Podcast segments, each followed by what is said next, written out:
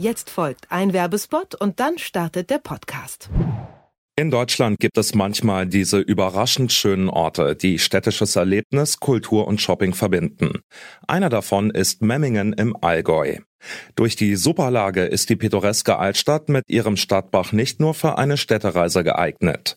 Memmingen bietet sich auch für einen Zwischenstopp auf der Durchreise in die Alpen oder ans Mittelmeer an. Kräfte auftanken, erholen und genießen geht in Memmingen zum Beispiel bei einer der verschiedenen Stadtführungen. Und an so einer Führung könnt ihr kostenlos teilnehmen. Einfach dem Link in den Show Notes dieser Episode folgen und als Code zurück zum Thema eingeben.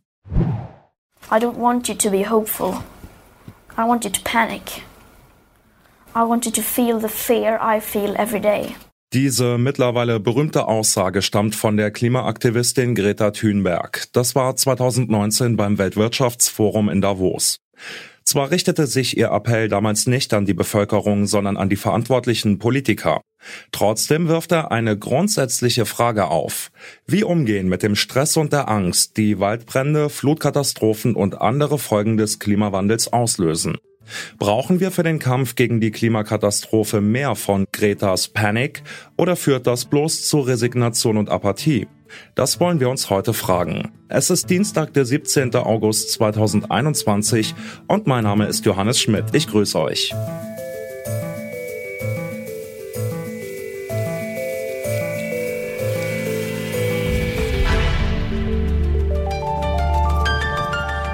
Zurück zum Thema.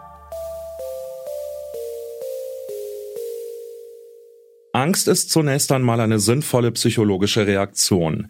Begegnet mir im Wald ein Raubtier, motiviert mich meine Angst auf die Gefahr zu reagieren. Dafür gibt es drei Möglichkeiten, wie uns die Psychologie lehrt. Weglaufen, sich totstellen oder in den Kampfmodus gehen und sich damit der Angst stellen. In gewisser Weise gilt das auch für die Klimakrise. Weglaufen, also den Klimawandel leugnen, oder sich im übertragenen Sinne totstellen und auf vermeintlich kommende Innovationen zu hoffen. Das sind ja gerade in der Politik beliebte Strategien, mit der nahenden Katastrophe umzugehen. Die sogenannte Klimaangst befällt vor allen Dingen junge Menschen, die sich der Folgen des Klimawandels sehr bewusst sind. Felix Peter kennt die Sorgen und Ängste aus der Seelsorge. Der Psychologe engagiert sich bei Psychologists for Future und bietet Seelsorge für Aktivistinnen und Aktivisten an. Ihn habe ich gefragt, wie der oder die Einzelne mit Klimaangst umgehen kann. Wenn jemand so ein unangenehmes Gefühl wie Angst empfindet, dann ist der beste Umgang zu überlegen, was kann ich jetzt konkret tun. Also sich zum Beispiel eine Gruppe zu suchen, der man sich anschließen kann, also zum Beispiel eine Gruppe aus der Klimabewegung. Also dieses ins Handeln kommen, das ist im Prinzip die beste Möglichkeit, mit unangenehmen Gefühlen und mit Bedrohungen umzugehen. Man muss natürlich aufpassen, dass man sich da nicht selber mit überfordert. Darum ist diese emotionsfokussierte Bewältigung, die dem gegenübersteht, also eher das Gefühl ein Stück weit abzuschwächen, abzubauen, auch nicht verkehrt, um einfach auch akut gesund zu bleiben. An welchem Punkt ist Klimaangst lähmend und dann tatsächlich ein Problem, das die Menschen hemmt? Und wie oder wo kann man sie produktiv machen? Solange die Angst nicht das dominierende Gefühl von jemandem persönlich ist, besteht die Möglichkeit, dass sich diese Energie, die bei diesem Gefühl entsteht, eben in was Produktives umsetzen lässt und somit eben auch positiv einsetzen lässt. Also ganz wichtig ist, dass Menschen signalisiert bekommen, das und das und das könnt ihr tun, wenn ihr Angst vor irgendetwas habt. Finden Sie, es braucht mehr Angst, mehr dramatische Warnungen über die ja durchaus dramatische Klimasituation in der Öffentlichkeit oder ist das schlicht und ergreifend nicht zielführend? Also als Psychologe würde ich sagen, es ist unethisch, bei Menschen starke negative Emotionen zu schüren.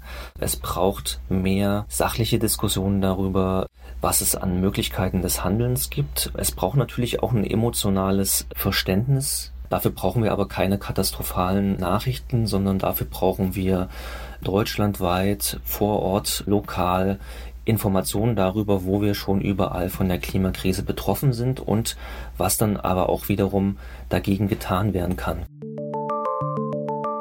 Nicht in Panik verfallen, sondern sich der berechtigten Furcht vor der Klimakatastrophe stellen und handeln.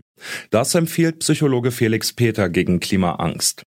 Doch was passiert, wenn nicht genug Menschen aktiv werden, wenn sich zu wenige engagieren? Brauchen wir gesamtgesellschaftlich betrachtet vielleicht sogar etwas mehr Klimaangst? Darüber habe ich mit Publizistin Samira El-Ouassil gesprochen. Sie sagt, was es in der Klimadebatte braucht, sei keine Panik, sondern einen positiven Populismus.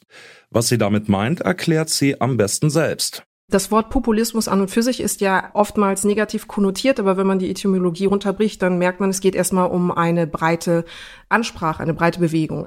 In diesem Sinne wäre ein positiver Populismus, viele Menschen davon zu überzeugen, warum sie genau die Auswirkungen des menschengemachten Klimawandels betreffen werden, über kurz oder lang. Also wenn ich dann den Eindruck gewinne, das betrifft mich alles, der Meeresspiegel steigt und die Konsequenzen werden auch mich in meinem Leben treffen, ist dann nicht die Gefahr besonders groß, in so einen Lähmungszustand zu verfallen?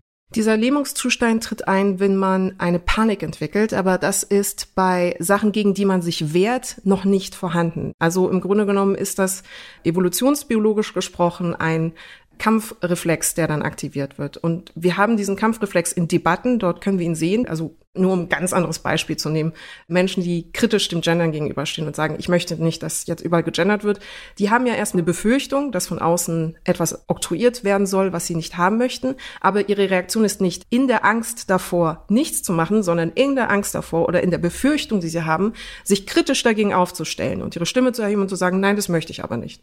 Und genau diese Mobilisierung, die eben eine Art Notwehr in dem Moment darstellt oder einen Kampfreflex darstellt, die bräuchte bräuchten wir auch in der klimapolitischen Kommunikation. Wie würde denn Ihre Idee aussehen, so einen positiven Populismus ganz klar abzugrenzen, eben von dem, was kritisiert wird als Panikmache in den Medien? Es gibt einen Unterschied zwischen Panikmache und Warnungen. Also Menschen müssen gewarnt werden. Das wird absolut gutiert und von Menschen oder von Rezipienten ja auch angenommen. Es wird gefordert, wir hätten uns warnen müssen darüber, dass jetzt dieser Zustand eintreten könnte. Panikmache wäre, diese Warnungen auf eine alarmistische Art und Weise zu präsentieren. Die Warnungen erfolgen aber auf rationaler, auf besonnener, auf intellektueller Ebene. Das heißt, Menschen müssen einfach verstehen, welche Gefahr ihnen realistisch droht. Und das hat wir haben ja einen Vergleichswert im Rahmen der Pandemie auch funktioniert. Also es wurde mit einer Besonnenheit und einem Abwägen am Anfang ja auch kommuniziert. Es gibt ja noch einen anderen Aspekt, den haben Sie gerade schon angetippt, nämlich den der Aufmerksamkeitsökonomie, dass es nämlich durchaus Teile der Bevölkerung gibt, die den misstrauischen Eindruck haben, dass, ich sag mal, Aktivisten Berichterstattung, Nachrichten zum Thema Klima instrumentalisieren für ihre Agenda, wie es dann heißt. Wie kann man denn verhindern, dass der Eindruck entsteht, dass es sowas wie eine instrumentalisierte Berichterstattung gibt, hinter der noch andere Interessen stecken? Wie kann man sich denn da erfolgreich abgrenzen? Die Aufgabe von Medien ist ja abbilden, einen Informationsversorgungsauftrag zu erfüllen und die Welt für uns in irgendeiner Form handhabbar zu machen. Die Aufgabe von Medien ist aber eigentlich kein aktivistischer. Das heißt, es müsste nicht ihre Aufgabe sein, uns zu mobilisieren. Jetzt ist es aber so, dass in der Warnung selbst zwangsläufig ein ungewollt aktivistisches, weil mobilisierendes Moment innehat. Das liegt in der Natur der Form dessen, wie Medien die Warnungen aussprechen können. Wir können dieses Dilemma aber insofern auflösen, wenn wir anfangen zu begreifen, dass der menschengemachte Klimawandel kein politisches Thema ist, sondern ein globales Thema ist. Es geht um ein Thema, was zu groß, zu global ist, als dass wir sagen könnten, ah, hier geht es um parteipolitisches Klein-Klein. Aber Panik ist ja nicht konstruktiv. Das gilt für jeden und jede Einzelne, aber zum Beispiel auch für die Berichterstattung, findet Samira El-Ouassil. Wichtig sei, dass die Menschen gewarnt würden, die Folgen des Klimawandels abschätzen können und ihn persönlich nehmen.